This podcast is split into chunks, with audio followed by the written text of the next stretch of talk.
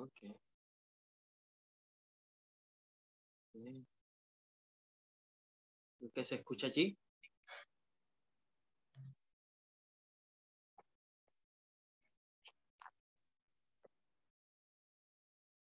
Ahora sí. Ahora sí. Muy bien. La parasha, Shabua de esta semana se llama Korah. La encontramos en el libro de Bamidbar, capítulo 16 hasta el capítulo 18. Antes de comenzar, vamos a tener una desfila. Bendito eres tú, Adonai, nuestro Dios, nuestro Rey, quien ha santificado el Shabbat. También nos has ordenado a guardarlo por haberlo creado, por habernos liberado y por ser seres humanos libres del pecado, estamos aquí ante ti para tener un encuentro especial contigo. podamos disfrutar todos los presentes de las hermosas enseñanzas que has preparado para nosotros. Lo pedimos en el nombre de Yeshua, nuestro Mashiach. Amén. Muy bien. El libro de Bamidbar. La parasha de esta semana que se encuentra en el libro de Bamidbar comienza diciendo de esta manera. Baikah, Korah ben Ikhar, ben Keha, ben Levi, Vedatan Vaibiram bene Eliab, Veon ben Pelet bene Reuben. Nos dice en español, y se sublevó Korah, hijo de Ishar, hijo de Keat, hijo de Levi, instigado por Datán y Abirán, los hijos de Eliab, y Om ben Pelet de la tribu de Rubén. Si hacemos un pequeño resumen de lo que sucedió en esta parasha, nos vamos a dar cuenta que Korah, Datán y Abirán, junto con otros 250 líderes de Israel, se rebelan contra la autoridad de Moshe. Pero no solamente es en esta oportunidad en contra de Moshe, sino que también es en contra de Aarón. La rebelión resulta en que sean atrapados, eh, tragados por la tierra. Muchos de los que están aquí resienten, se resienten, muchos de los que quedaron vivos, es decir, el resto del pueblo, se resiente y queda molesto, quedan indignados como Moshe. Pero en ese momento la ira de, Dios se manifiesta en una plaga que viene a asediar a la nación. En esta plaga vemos cómo mueren miles de personas. 14.712 personas. Murió una gran cantidad. Y fíjense que es algo interesante que el primer pecado que vemos aquí, estos, estas personas, Korah, Tatán y Abirán, ¿Qué sucede con él? ¿Qué vimos nosotros en la parasha pasada? ¿Qué sucede cuando hay un pecado? ¿Qué sucede cuando hay la shonara? Y este es uno de los pecados que no solamente vemos que no tuvo ningún tipo de concesión. Dios intercedió de manera directa. Es por eso que vemos a Moshe nuevamente postrándose ante Hashem, buscando interceder por la gente. Luego vemos que para exaltar, nombrar o poner a, a quien debe estar en el lugar que Dios le ha puesto, vemos que Moshe instruye a Aarón para poder expiarlos y para que la plaga se detenga. Luego entonces encontramos a Moshe nuevamente. Eh, Hashem le dice a Moshe, ordena que cada tribu coloque una vara en el Mizcán con el nombre del líder escrito en él. Y es interesante de que cada vara llevaba el nombre del líder, sin embargo, no llevaba el nombre de la tribu. Y por la mañana siguiente, el bastón que le correspondía a Aarón, en el cual había sido escrito Leví y no Aarón, brota, florece y más aún produce almendras maduras. Y esto proporciona la confirmación divina de que la tribu de Leví es elegida para el sacerdote y confirma la posición de Aarón como Cohen Gadol, sumo sacerdote. Vemos entonces que finalizando nuestra paracha, se establecen los deberes específicos que debían tener los Levín, los Koanim. Los Koanim no debían ser de ninguna manera propietarios de tierra, sino que debían eh, recibir su sustento de los diezmos y las ofrendas que traía el pueblo. En la parasha también vemos otras leyes allí.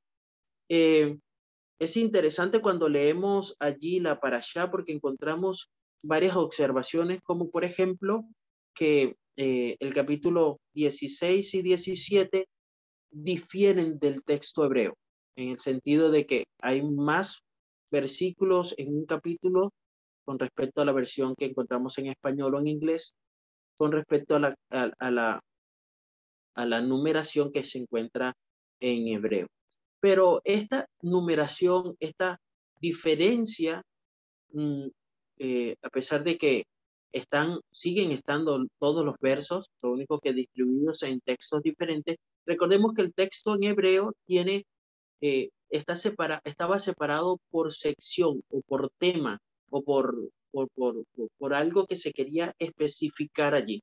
Luego, entonces, como era un texto corrido, había un espacio, ¿verdad?, que separaba un texto del otro o, o, un tema del otro allí dentro de nuestra, de nuestra eh, eh, para allá. Coraj era, es, fue un hombre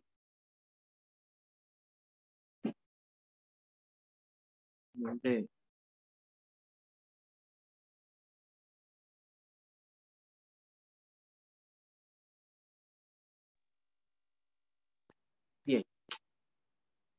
Koreh, en hebreo, Korah, es un hombre eh, donde su nombre eh, es bastante interesante. Primero, vamos a ver lo que un rabino llamado Moshe Bogomilsky dice o afirma acerca de él, lo podemos encontrar en el Talmud. El nombre de este hombre, Korah, nos transmite la naturaleza de su personalidad. Si, si nos damos cuenta de que el, en el hebreo no había eh, anteriormente ningún tipo de, de vocales, vamos a darnos cuenta de que la misma palabra Coré y Kerah se escriben igual y esta significa hielo. Entonces, podía, muchas personas eh, asociaban de que Corá era un hombre frío, era un hombre eh, que solamente eh, no estaba con respecto a los asuntos espirituales, a los asuntos de Hashem, solo lo servía por lógica o por comprensión pero la, la raíz de este nombre significa también división. Entonces, si pudiéramos juntar todas las características que van relacionadas a este nombre, nos vamos a dar cuenta de que no solamente era un hombre que se basaba en, eh, en, en algo lógico, en alguna base tal vez eh, científica, esto es así y debe ser así, esto no puede ser de otra manera porque no hay forma de, de determinarlo. Y sin embargo, vemos que tenía algo allí este, interesante. Eh, la, la, la Torah nos habla de que allí en el versículo 1 al 3 del libro de Bamidbar, si lo leemos bien, ¿verdad? Nos, ah, capítulo 16, versículo 1 al 3. 16, 1 al 3. Y dice, y Coré, hijo de Ishar, hijo de Coat, hijo de Leví, y Datán y Abirán, hijos de Eliab y Hom, hijo de Pelet, de los hijos de Rubén, tomaron gente.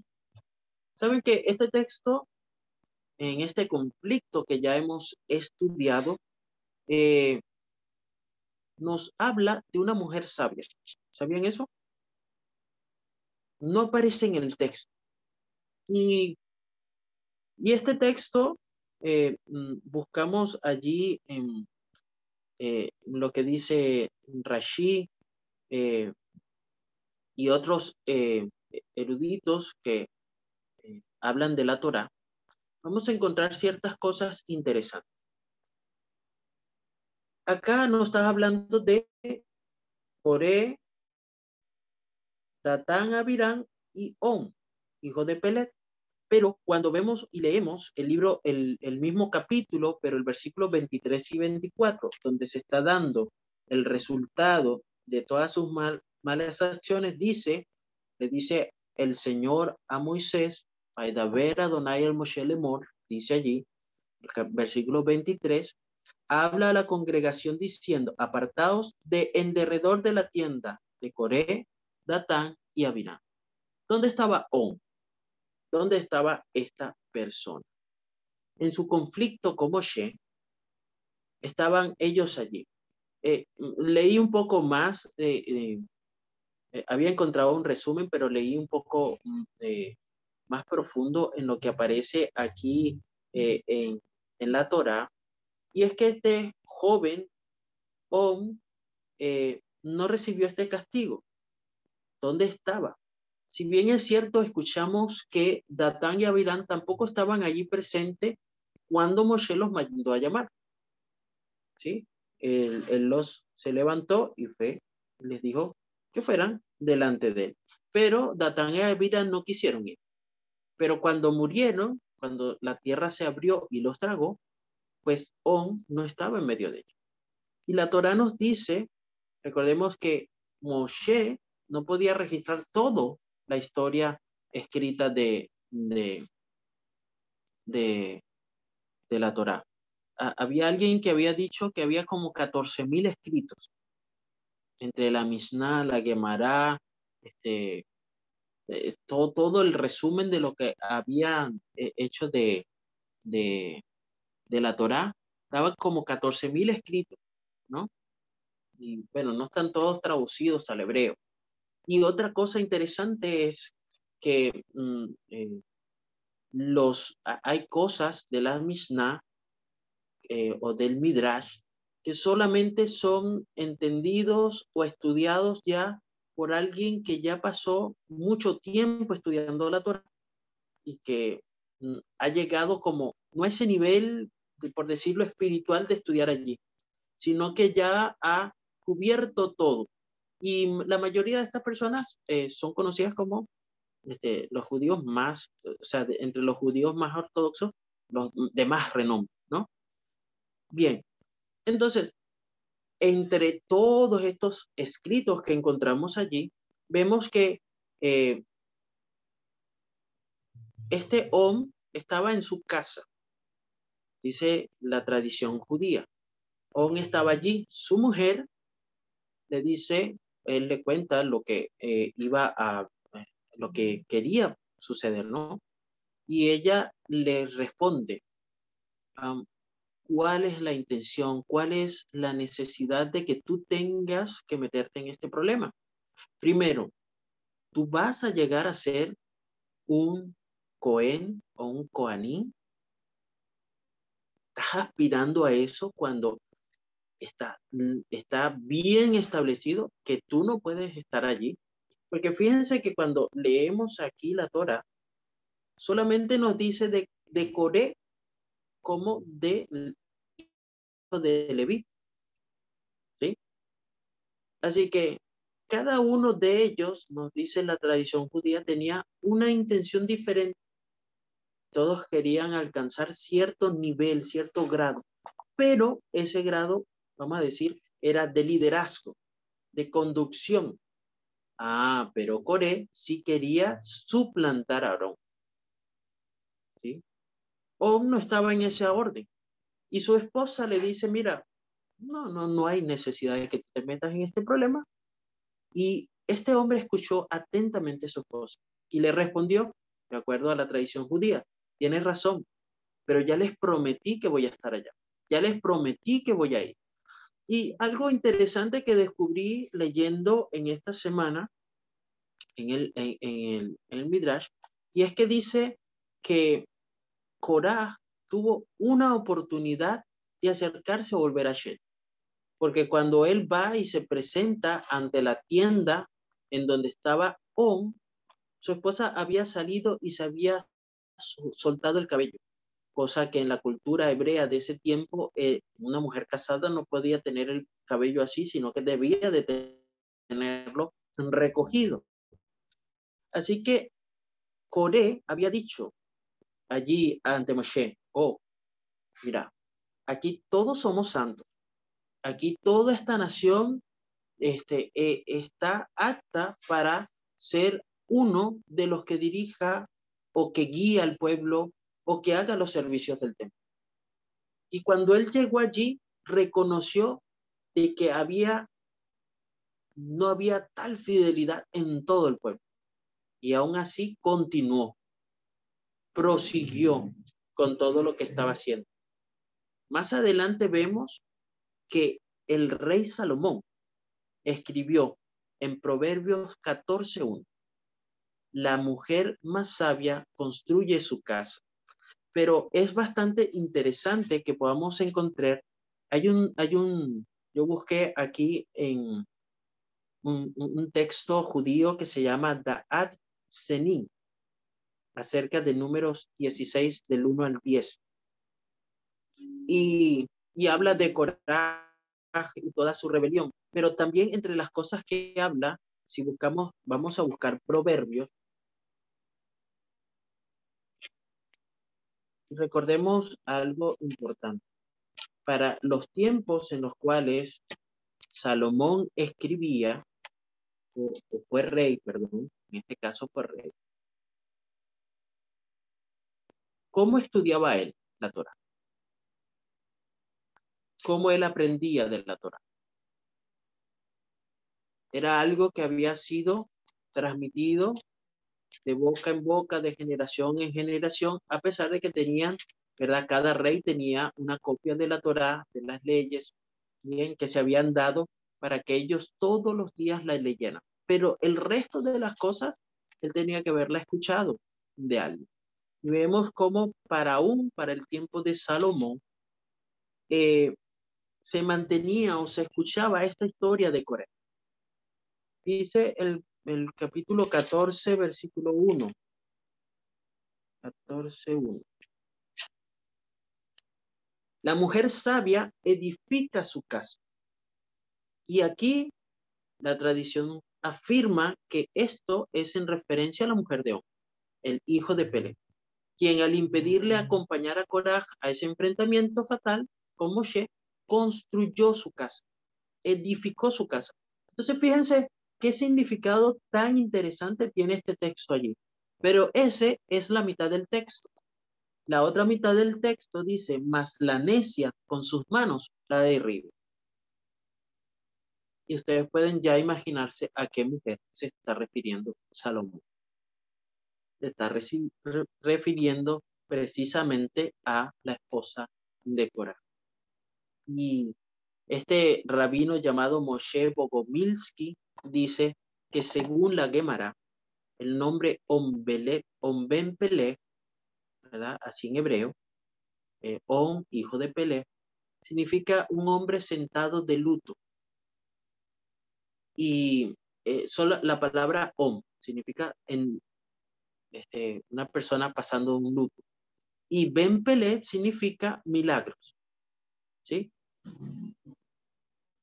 Y qué interesante que estos nombres dados a, estas personas en, en, la, en esta allá de esta semana, Coraj, un hombre frío, un hombre calculador, un hombre que la raíz de su nombre indica división. Y luego tenemos a Pelej. Pero qué extraño de que su nombre haya sido luto, ¿no? Que haya sido milagro, ¿no? Pero si no hizo nada malo, si al final, ¿por qué tendría que sentarse de luto? ¿Por qué tendría que mantener ese nombre y ser ese nombre el que se registra allí? Y es que la, la Torah nos recuerda cada día que la persona siempre tiene la oportunidad de arrepentirse de su transgresión de arrepentirse de la idolatría. ¿Se le considera responsable por ello? Sí. Pero nos dice allí en Kidushin 40 o en el Sanedrín 110, eh, resumiendo esos dos eh, eh, textos hebreos de la tradición judía, dice, es, es el hombre que desafía o está en conflicto o, piensa mal acerca de quién enseña la Torah o de quién desafía la presencia divina. ¿Sí? Y Ion lamentó profundamente su idea de oponerse a, a su maestro Moshe y lamentó, se arrepintió y su participación en la etapa de la planificación de esto, ¿verdad? Lo llevó a tener una victoria. Y luego vemos otra rebelión. Vemos allí que el pueblo dijo, ah, no, eh, ahora sí, ahora sí es verdad que este, el pueblo, eh, eh, Moshe se pasó, ahora sí que es un dictador. Ahora mira cómo mandó, cómo por culpa de él han muerto no solamente Coré, Tatán y Abirán, sino los, todas las personas que estaban allí. Lo primero que hace Moshe, y me gusta lo que está allí escrito en, en, la, en la tradición judía, y es que Moshe en ese momento se lanzó al piso porque sabía que ese pecado era mayor que todas las rebeliones que habían tenido. Era mayor que todas las murmuraciones que, que, eh, que él había tenido. Porque muchas veces lo atacaban a él. ¿no? hablaban de Moshe, hablaban de que sí, no, que sí, sí, pero en este caso, Moshe sabía de que Dios no iba a perdonar el pueblo. Así que se postró de una manera sobre su rostro, pero quería, quería buscar una solución. Y fíjense que lo primero que ocurre es una destrucción de 14.700 personas y solamente con la intervención de Dios, allí Moshe mandó a Aarón para que corriera y se colocara en medio del pueblo para que todo esto pudiera parar, se pudiera detener. Vemos a un Moshe en esta oportunidad asustado, herido allí. La parasha nos termina hablando de testimonio para todas las naciones. Y volvemos a un punto importante de nuestro estudio de la Torah. Antes de, hablar de esta parte, ¿no? Porque Coraj, sí, pudiéramos hablar bastante mal de él, por supuesto. ¿Ah? Era un líder, pero e-, era entendido, era sabio, era estudioso. Sí, se levantó contra Moshe, pero ¿a qué quería aspirar? Quería aspirar a tener algo que muchos de nosotros no aspiramos. Él quería aspirar a tener esa relación directa de hablar, de conversar con Hashem, de ser el intermediador entre Hashem y el pueblo. Y si nosotros nos ponemos a pensar en eso, podemos decir, pero estaba aspirando a algo bueno. Por supuesto, sus intenciones al hacerlo dejaban a Dios como un Dios tirano, traidor, o dejaba a Moshe como un hombre oportunista, vivo, que había aprovechado esa oportunidad para colocarse allí. Pero si nosotros buscamos tal, tal vez de resaltar rasgos positivos de Core, donde podía mm, eh, ser seguido, donde sus palabras eran tomadas en cuenta, donde lo que él hace allí eh, es realmente algo bueno, pero también lo podemos comparar, ¿verdad?, con lo que sucedió en el cielo. Había alguien con muy buenas características tenía muy buenas razones para ser seguido. tenía tiempo, tenía estatus, tenía este, dones, tenía muchas cosas. Pero también se enfrentó, quiso, quiso ocupar un lugar que no le correspondía. Y entonces la parasha de esta semana nos dice de que nosotros a través de generación en generación necesitamos tener un testimonio. Y muchas veces hablamos del arca del pacto, hablamos del arca de la alianza, pero el libro de Shemot tiene un nombre interesante aquí en capítulo 25, 16. Shemot 25, 16.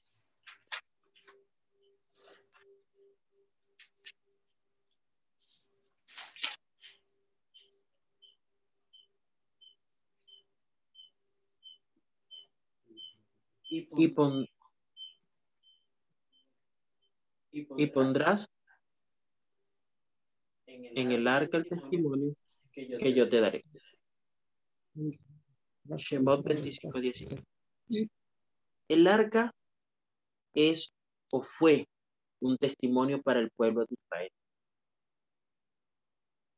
Allí estaban los diez mandamientos, llamados las tablas del testimonio.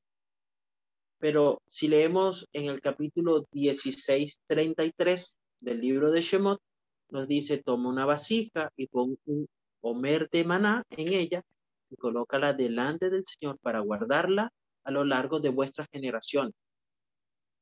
Más adelante en números, en, en capítulo Bamidbar, capítulo 17, 10 o 17, 25 en hebreo, vemos a Hashem diciéndole a Moshe, vuelve a poner la vara de Aarón delante de testimonio para que sea guardado como una señal.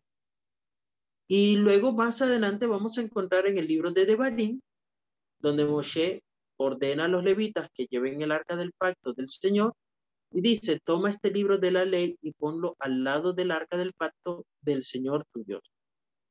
Entonces, vemos que el arca tiene los diez mandamientos, la vasija con maná, la vara de Aarón que floreció y el rollo de la Torah.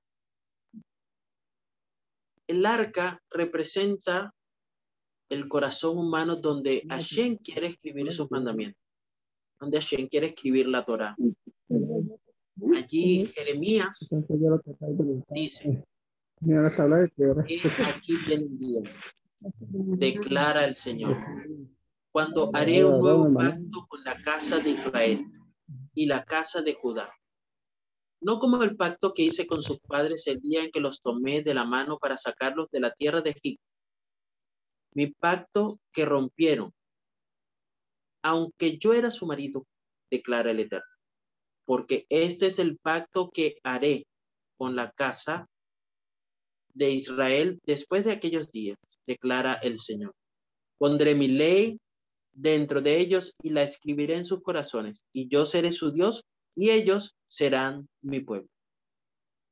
Vemos cómo el maná nos da testimonio, nos recuerda, nos dice que Dios es el gran proveedor.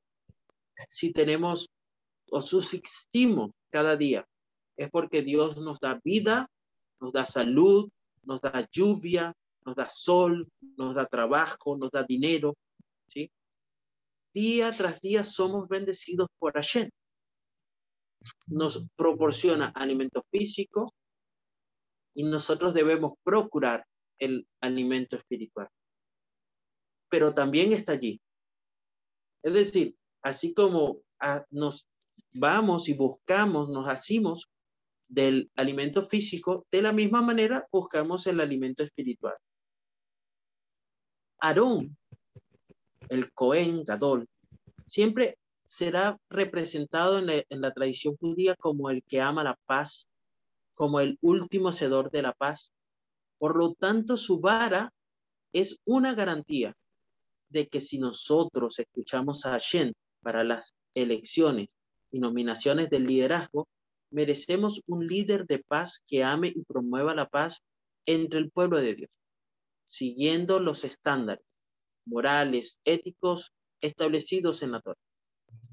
Me pareció una hermosa enseñanza ver cuál era el significado de la vara de Aarón de allí en el arca de testimonio.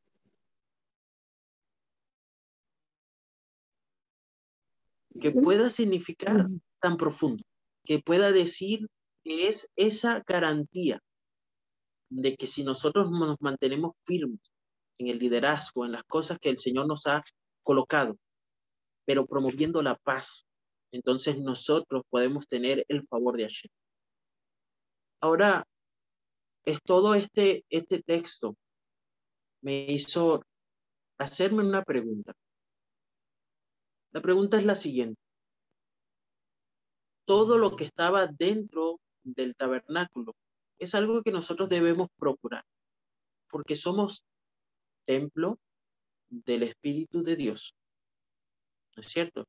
Hemos sido llamados a ser sacerdotes y nuestro cuerpo es el lugar donde mora la presencia de Hashem, o donde deberíamos tener todo. Y el arca. Y a veces podemos pensar en el arca como algo solo, como algo único, pero el arca tenía cuatro cosas dentro. Y una de esas casas era la vara de Aarón. Y de verdad que nunca había tomado en cuenta esto, de la vara de Aarón. Y yo haciendo, recordando, tomando esto. Así que, ¿cómo puedo yo hacer amar la paz? ¿Cómo puedo ser un hacedor de paz? ¿Cómo puedo luchar con el antisemitismo? ¿Cómo puedo luchar contra el secesionismo? ¿Cómo puedo luchar yo con las personas que dicen que el pueblo de Israel fue rechazado? ¿Cómo puedo luchar yo y mantener la paz con aquellos que, que rechazan a Yeshua como el Mashiach? Entonces, tengo un testimonio claro que me da seguridad y paz. No solamente seguridad, sino que me da paz. Y eso es lo que encontramos en el testimonio. Piense que podemos hablar de Coraj, podemos hablar de Moshe, pero también podemos hablar de Aarón, quien nos dejó ese pequeño elemento allí para recordarnos, para dejarnos como testimonio de que Hashem es misericordioso, proveedor, sustentador y que da galardona a quienes le sirven. Con esto terminamos la parasha de esta semana, la parasha Korah, y les deseo a todos un Shabbat Shalom.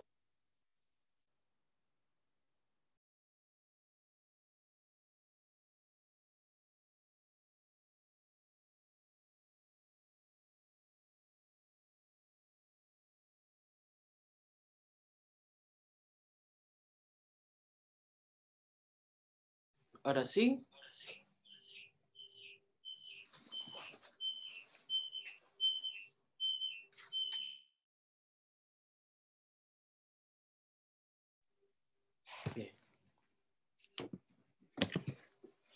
Cuando, las cosas se hacen en vivo, salen así con estos pequeños dificultades. Muy bien, vamos a participar de nuestro acostumbrado Adón Olama. Así que con ánimo allí.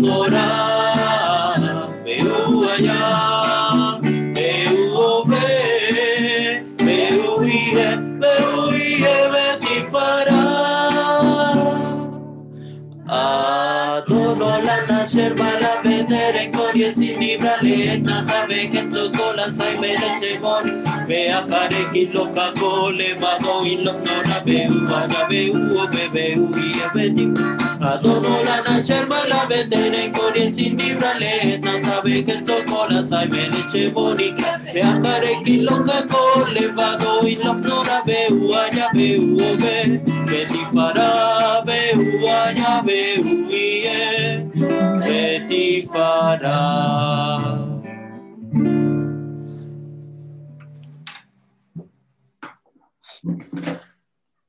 Ajá, ahora sí. Ahora sí, Shabbat Shalom. Shabbat Shalom. Shabbat Shalom. ¿Cómo han estado? ¿Cómo pasaron?